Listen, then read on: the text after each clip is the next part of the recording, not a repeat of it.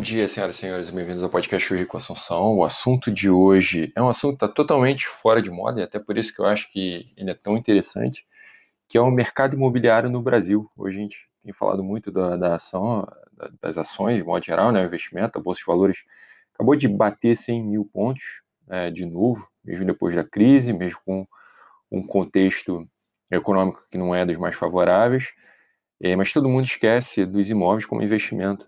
Né? A falado até em fundos imobiliários, a maior parte deles ligado a, a escritórios, né?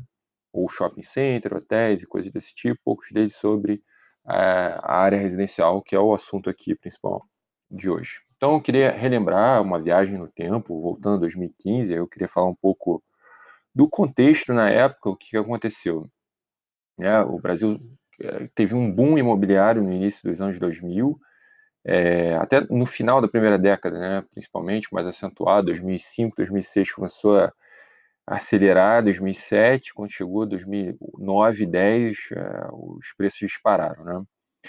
E aí, lá para 2014, 13, 14, o mercado começou a desaquecer, em 2015 começou a crise econômica. Né? A gente, pelo menos, reconheceu que existia uma crise econômica no Brasil, é difícil falar agora, é, a gente acha que não, mas na época a maior parte das pessoas acreditavam que era uma crise temporária, que ia durar três, seis meses, um ano no máximo, e as coisas voltariam ao normal automaticamente. E a, a mente humana, ela é assim, né? A gente tem, a gente guarda na memória, memória recente, maior, a gente tem poucos aprendizados e pouca forma de ligar os pontos. É, mas é uma crise que, que durou pelo menos cinco anos. Esse ano ainda vai ser um ano muito difícil por causa do Covid-19 e tal. Voltando lá em 2015, né, é, o que, que aconteceu? Né? Houve um reajuste nos preços administrados. Né? O governo Dilma, a economia brasileira já estava afundando, mas é, esse reajuste nos preços administrados são luz, é, gás, gasolina, todas essas coisas aumentaram de preço e acabaram pressionando a inflação do país e, como consequência, a Selic aumentou, os juros subiram. O que, que isso significa em termos de investimento? Significa que o rendimento da renda fixa subiu, quer dizer, você poderia investir sem risco, né, num tesouro direto da vida, tesouro Selic, ou mesmo com pouco risco, mas é, muito pouco risco, né, um CDB, ou até a caderneta de poupança, estava né, rendendo tal, é, 0,5% ao mês mais ETR, você conseguiu um rendimento, a Selic chegou a 14% ao ano. Né? É, no momento desse, né, num contexto em, com juros altos e economia derrocada, desemprego subindo, né, o melhor era não ter imóvel, não ter imóvel nenhum. Né, você pegava o dinheiro do imóvel e você investia. Como é que isso funciona? É, isso funciona da seguinte forma: né, o valor do aluguel anual, né, isso não mudou muito, né, até piorou um pouco, mas na época dava em torno de 4% do valor do imóvel que você pagava por ano em, em aluguel. É uma conta simples, né? É, vamos dizer, é, sei lá, se você, um imóvel que vale 100 mil, você paga 5 mil reais por ano, 4 ou 5 mil reais por ano em aluguel. Se, se, o imóvel vale 1 milhão de reais, você paga em torno de 40, 50 mil reais por ano em aluguel. Se você tivesse aplicado na renda fixa, né, ao invés de comprar um imóvel, você receberia líquido em torno de 120 mil, né, 1 milhão para investimento de 1 milhão, o mesmo 1 milhão que você compraria no imóvel para poupar 40 mil reais ou 50 mil reais, você estaria recebendo, na verdade, 120 mil líquidos. Né? Vamos pegar o caso 100 mil, que eu acho que é, é, a lógica é a mesma, mas eu acho que é mais palpável. 100 mil reais, que em vez de você comprar um imóvel para economizar 4 ou 5 mil por ano, se você investisse num, num título de tesouro direto, né, você ganharia 12 mil reais por ano dinheiro suficiente para você pagar os 4 mil de aluguel que você teria, ainda sobraria 8 para você investir em outra coisa, para gastar numa viagem, seja lá o que for. Poderia pagar três aluguéis com esse valor. É, quer dizer, o que, isso significa? Significa que era ruim ter imóvel. É, no ponto de vista meramente econômico, financeiro, era ruim, não fazia o menor sentido. Isso porque você ainda tinha outros títulos públicos de longo prazo que, que te pagavam 7% ao ano, mais a inflação, quer dizer, e com, sem, sem, sem risco de crédito, né? algum risco de repente de mercado, mas sem risco de crédito. Ou seja, é, não valia a pena comprar um imóvel do ponto de vista financeiro, né? do ponto de vista emocional, é óbvio, o imóvel ele não é só um investimento, muitas vezes ele é, é um bem né, para você, é um símbolo de status, é uma segurança, né, para você, se você quiser garantir, ter, tem, tem toda uma questão emocional que muitas vezes custa caro, porque na maior parte das famílias né, no mundo é o ativo de mais alto valor que você tem, é um engajamento alto, e isso, para as finanças pessoais, pode ser uma grande ameaça. E lá em 2015, certamente, foi o pior momento possível para você comprar um imóvel, porque você compraria, vou falar sobre isso, compraria o, o imóvel num, num, custo altíssimo, né? E o teu retorno seria péssimo. É, e comprar imóvel é importante, ele tem os inconvenientes dele. Se você for morar na casa, até melhora as coisas, mas ainda assim você tem gasto de manutenção que só o proprietário tem. É, se você mora de aluguel, você não vai, não vai gastar com certos tipos de problemas que casa dá de tempo em tempo. Se for para investir, é pior ainda, porque você coloca dentro da, da, da tua cesta de, de, problemas, você tem o risco de inadimplência, risco de vacância, tem a taxa de corretora da administradora do aluguel, é risco e dor de cabeça junto, coisas que títulos públicos não têm, ou se tem é, um, um, patamar muito menor. É, eu lembro que naquela época, no iníciozinho de 2015, o caderno Morar Bem é, veio com, com, com uma matéria que está tá na hora de aproveitar a crise para comprar imóveis. Por quê? Vai automático, né? Você fala, cara, está em crise, crise é oportunidade, é o que está na cabeça das pessoas. A mesma coisa hoje funciona em relação à Bolsa de Valores. E as pessoas têm muita dificuldade em entender como é que o, a economia real funciona ou impacta o mercado, né? É, qualquer, bom, se você é economista, você olha uma matéria dessa e fala, mas como? Como hoje é um bom momento para comprar imóveis? Por quê? Né? Se o desemprego está tá crescendo, né? a gente está numa tendência de queda da economia, por que seria bom? Quer dizer, é um marketing em cima do. não Às vezes não proposital, né? estou dizendo que, que a matéria, que a intenção da matéria era de fato enganar as pessoas, mas existe no subconsciente coletivo de que a crise é realmente é, um momento de oportunidade. Pode ser em alguns casos, em outros não, né? O preço dos imóveis, por exemplo, é muito diferente do preço das ações, porque as ações elas são recalculadas no mercado, que é quase ótimo, né? Há momentos é, com cotações que, que, que, que, se movem a cada segundo se reajustam a, a novas notícias e tudo. O preço dos imóveis eles não, não funcionam da mesma forma, eles respondem de forma muito lenta. Se você tem um apartamento igual ao do seu vizinho e ele vendeu esse apartamento por 800 mil reais na tua cabeça, o teu vale isso independente de qualquer crise econômica que venha acontecer. Isso, psicologicamente, na cabeça do proprietário, isso não funciona. Ele entende a crise, mas ele não vai entender que antes valia 800 mil e hoje vale, sei lá, 700 ou 600 mil. Né? Então, se você tem um apartamento que quer vender, você não vai querer vender por menos do que, do que o seu vizinho. Né? A menos que você esteja completamente enrascado com, com, problemas financeiros, você não vai vender por menos de 800 mil reais, que era o preço do pico de um outro cenário completamente diferente, cenário antes, antes da crise. Então, o que, que você faz? Você segura o apartamento, você segura o imóvel, você não vai vender por menos de 800 mil. Então, o efeito mais imediato da crise não, não se dá no preço, né? porque as pessoas não aceitam vender o imóvel delas por um preço abaixo do preço de pico o preço de quando a economia ia bem. Então, o efeito mais imediato, ele se dá, na verdade, no tempo para vender. Você acaba aumentando o número de estoque de imóveis para venda e realmente você limita a venda de imóvel para aquelas pessoas que realmente precisam vender por qualquer motivo. É, é óbvio que esse efeito psicológico também existe no comprador, né? Pode ser que o cara esteja com dinheiro, estivesse já pronto para comprar, e ele acha que aquele apartamento vale 800 mil, porque o vizinho daquele cara tinha anunciado e vendido por 800 mil, se estiver sendo vendido hoje por 780, ele vai achar que está pagando 20 mil reais com 20 mil reais de desconto, que é um ótimo negócio que ele está fazendo, sem raciocinar que o cenário completamente mudou. Ou seja, existe um descolamento no mercado imobiliário da economia real.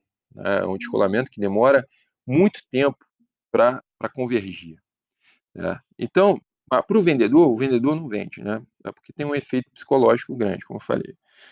É, e ele segura até o ponto que ele consegue segurar. Né? Depois, eh, enfim, ou você, se você realmente precisar muito de dinheiro, porque você está pagando economia, está pagando, tá tendo os gastos, né, a manutenção do apartamento, etc., para deixar ele, ele trancado e vazio, isso ninguém quer fazer. Né? Você consegue, durante um tempo, a partir de um determinado, você não vendeu ainda pelo preço que você queria.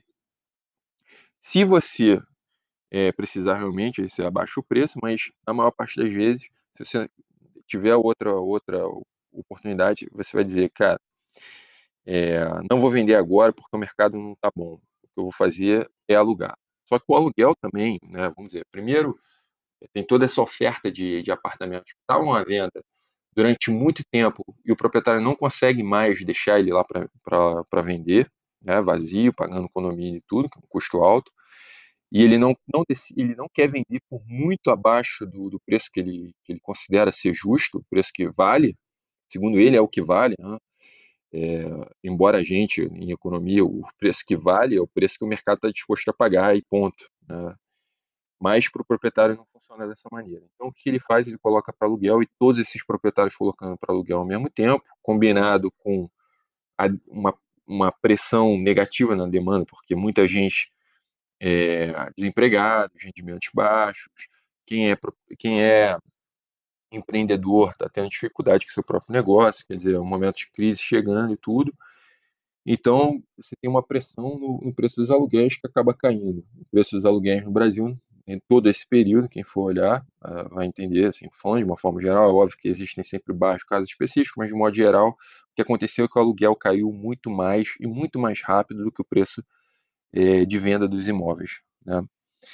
É, por quê? Porque você, como proprietário, você aceita alugar até o teu apartamento por um valor abaixo, porque na tua cabeça aquilo é um efeito temporário. É, quando o mercado ressurgir, você aumenta o preço do aluguel de novo e etc. Quando você vende, não, é a tua cartada final, você não tem como recuperar aquele dinheiro que você perdeu. Né? É, é bem diferente. Então, o estoque de pessoas que queriam vender, mas preferiram alugar, porque o mercado não está bom, é enorme causa desse efeito psicológico, né? Que é um efeito até engraçado, porque é, é um efeito de preço nominal, quer dizer, estou vizinho, usando o mesmo exemplo, vendeu por 800 mil, você quer vender o teu minimamente por 800 mil, se não por mais, né? Claro. Mas aí você bota por 800 mil, ninguém ninguém está interessado a comprar, você deixa ele ali. E cinco anos depois, você vai vender, se você vender por 800 mil, mesmo 800 mil, você vai dizer, ah, consegui, o preço justo, 800 mil, demorou, mas vendi. Cinco anos depois. Mas é um efeito nominal. Esses 800 mil só existem na tua cabeça, porque na verdade, 800 mil de cinco anos antes não, não tem nada a ver com 800 mil de cinco anos depois, porque tem um efeito da inflação e etc. Você está vendendo, você já está vendendo a um preço mais baixo, sem você saber, né? Ou sem você se ligar. E mais, né, dentro desse contexto de, taxa de juros alta, se você tivesse vendido, sei lá, 700 mil reais na época, Talvez hoje você e investido esse dinheiro, hoje, todos os gastos que você teve com condomínio, etc., quê, que ao invés de você estar tá tendo esses gastos, você tivesse, na verdade, recebendo juros por esse, esses 700 mil, hoje você estaria numa situação financeira muito melhor. Mas é difícil as pessoas entenderem isso. É muito difícil, porque tem uma série de é, gatilhos mentais, né, de gatilhos psicológicos você precisa ativar para sair dessa armadilha. E o mercado imobiliário é um mercado é muito interessante, porque se você for ver, pegar as pessoas mais antigas, ou pessoas normais, porque ele, ele não é feito de profissionais, não, não necessariamente, hoje em dia ainda não é. Você tem muito, como eu disse, efeitos emocionais, você tem pessoas que estão envolvidas ali, qualquer tipo de pessoa. Quando você pensa em ações, no Brasil, por exemplo, quem tem ações são pessoas, hoje menos, né, mas tradicionalmente pessoas que conheciam melhor o mercado. Casa todo mundo tem, né, muita gente tem, qualquer tipo de pessoa tem, mesmo as pessoas que não têm nenhum tato com finanças ou com economia, nenhum conhecimento. Então é um mercado que é, é, é curioso. Por exemplo, todo mundo acha que o mercado imobiliário é um mercado seguro, que os preços só sobem. Mas assim que realmente isso se confirma, os preços começam a subir, começa todo mundo gritando, dizendo que é uma bolha. Né? Extremamente contraditório. Por exemplo, no, no início dos anos 2000, a gente estava falando lá, é, as coisas começaram a subir, 2007, 2008, 2009. O mesmo efeito que acontece hoje, que as pessoas têm dificuldade de entender que o preço cai ou deveria cair por conta da crise que a gente está vivendo no Brasil, de uma tempestade perfeita, vamos colocar assim, ou tudo que indica nos últimos anos que o investimento em imóveis no Brasil era um péssimo negócio a ser feito, lá no início dos anos 2000, o contexto era completamente outro né? É, você tinha, inclusive, taxas de juros que estavam caindo, né? De torno de. chegou a ter taxas de juros quase 50% ao ano lá no final dos anos 90, depois mais 20%, ela foi, elas foram caindo, mas principalmente você tinha uma economia que estava crescendo, né, em crescimento desde 2004. é, e principalmente lá em 2007, 2008, 2009, né, depois da crise de 2008 ali, o segundo semestre de, 2000, de 2009 até o primeiro semestre de 2010 foi, foram 12 meses incríveis para a economia brasileira e muitas, muitas pessoas ganhando muito dinheiro, desemprego inquieto, quer dizer, completamente, um cenário completamente diferente desse, é, com liquidez, enfim, o, o governo é, encharcando os bancos com liquidez, é, o crédito imobiliário aumentou enormemente né, naquele período, e você teve um, um, ciclo completamente diferente desse ciclo que a gente está vivendo agora. E, como consequência, o preço dos imóveis naquele momento começaram a subir, mas subiram lentamente. E aí é por isso que eu digo, muita gente apontou o dedo para dizer que era bolha, não era bolha nenhuma, era uma resposta natural do mercado imobiliário ao que estava acontecendo na economia real. Facilmente a gente consegue entender o que acontecia, o que, que era o Brasil ali naquela época, né? A capa da The Economist, né? Brasil Takes Off, é, o Brasil foi selecionado, era o país da moda, selecionado para ser para a Copa do Mundo, o Rio de Janeiro especificamente para as Olimpíadas, a gente vivia um momento de otimismo no, na, na, cidade do Rio, especificamente, por descoberta do pré-sal, a pacificação dos morros, coisas que a gente imaginou que nunca fosse acontecer, o Rio seria realmente a, é, a sede da final das, da Copa do Mundo, é, a sede das Olimpíadas, Jogos Olímpicos, uma série de obras de infraestrutura que, que vieram ao, ao, Rio de Janeiro, né? VLT, BRT, extensão do metrô, metrô até a Barra, uma série de coisas que começaram ali naquele momento. Tudo isso incentivou é, o mercado imobiliário que reagia com razão. Quer dizer, não era loucura ou especulação, eram coisas que realmente estavam acontecendo. E ele vai se movendo, mas vai se movendo lentamente, lentamente o mercado imobiliário.